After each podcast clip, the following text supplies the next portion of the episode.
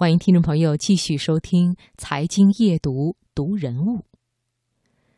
三十五岁的刘松已经瘫痪了近三十年，三十年来，病痛对于刘松的折磨深入骨髓，至亲的泪水和对未来的迷惘，更像魔幻的水草一样缠住他的心灵。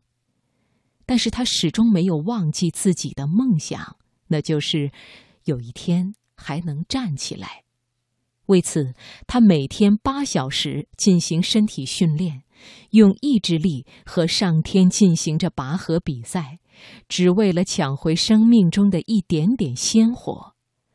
刘松相信，那条角力的绳索一定会从绝望僵化的一端首先松动。今晚的读人物。我们就一起走进这个顽强的八零后小伙子的内心世界，请你听：翅膀断了，心也要飞。作者张嘉，选自《北京青年报》。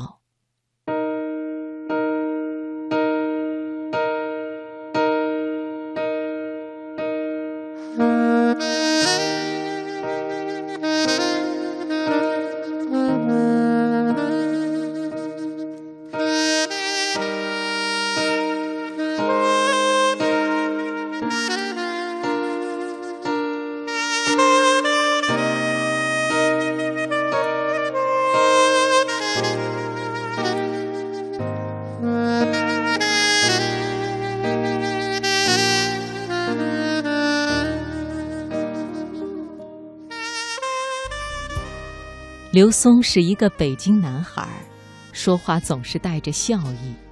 如果不是坐在轮椅上，他的样子和一般的八零后阳光青年没有什么区别。刘松说：“爸爸给他取这个名字有两层含义，一是因为爸爸喜欢武松，希望他为人正直；二是松树常青，不惧严寒，品格高尚。”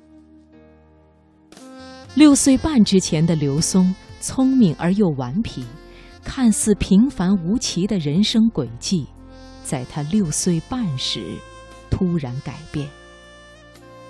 刘松回忆说，自己从有一天起开始感觉头晕腿软，也不敢去爬树了。后来又发了低烧，起初以为是感冒了，也没有太在意。一天下午，正在幼儿园为小朋友发书的他，突然觉得自己离开了身体，摔倒在地，立刻昏迷过去。病发突然，医生也无法确诊。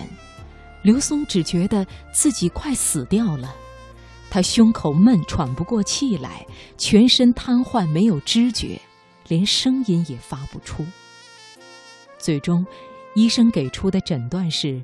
刘松患的是急性脊髓炎，这是当时万分之一的概率才会得的罕见病，不能手术，也没有特效药。从此，刘松奔走于各家医院，小小年纪就目睹了太多死亡。刘松自己身体上难以忍受的疼痛，也曾经让他有过弃世的想法。可是，看到爸爸妈妈为他所做的一切，刘松强迫自己要变得坚强。让刘松稍感庆幸的是，这场病患几乎摧毁了他的全部身体，却给他留下了右手大拇指和食指两个手指可以轻微活动。他慢慢锻炼到右臂可以微抬。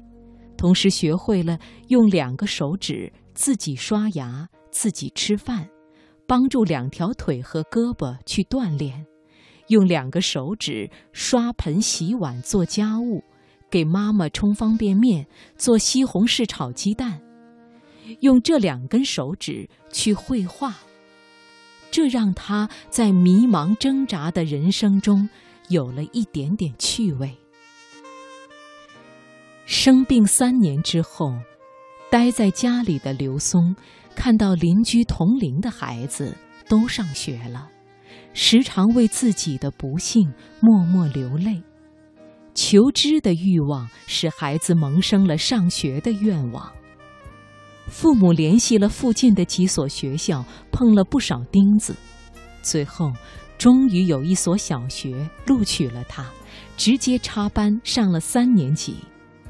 一开始学习压力很大，刘松为此每天学习到深夜。上下学路上，刘松也是坐在轮椅上拿着课本背诵。有时生病要打点滴。他就让医生注射在脚上，腾出手来写完当天的作业。尽管他异常刻苦，但是升中学时，很多学校都拒绝了坐着轮椅的刘松。最终，在四百多名考生中，他以文化课和美术课第一的成绩，考入了徐悲鸿美术中学本校的四十人实验班。但是因为他的身体状况实在不能适应学校生活，刚上初一的刘松就无奈地选择了退学。残酷的事实让刘松明白，像正常人一样去上学，对他来说只是梦想。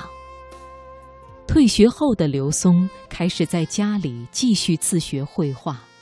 他的每一幅画都是用仅能活动的两根手指描绘出来的，一幅画画上一两天是常事，复杂一点的有时要画上一个星期。刘松说：“我坚持画画，就是希望走不出家门的我，同样可以有一个与外界交流的方式。色彩代表了我的心声，画笔就是我的双腿。”我享受画画的过程，有这些就足够了。二零零九年，父母攒钱为刘松买了一台电脑，这台电脑为刘松打开了一个全新的世界。二零一三年，在网友的鼓励下，刘松决定在互联网上画出自己的故事。二零一四年初。一段时长四分三十九秒的原创自传体动画视频上传十八天后，网友点击量达到十三万，跟帖回复数超过二十万。一位轮椅少年坎坷的成长故事让网友感动泪奔。随后，他陆续制作了《我为爱而生》《轮椅上的中国梦》。终会有一天等原创漫画、视频作品等，而这其中的绘画、配音、剪辑，全部都是刘松自己用两根手指包办的。在今年的第九个国际罕见病日之际，刘松发表了题为《罕见病日盛开的夏花》的主题帖。把自己的故事绘制成漫画作品，希望以此鼓励众多病友积极生活，也呼吁更多人对罕见病、罕见病患者给予关注。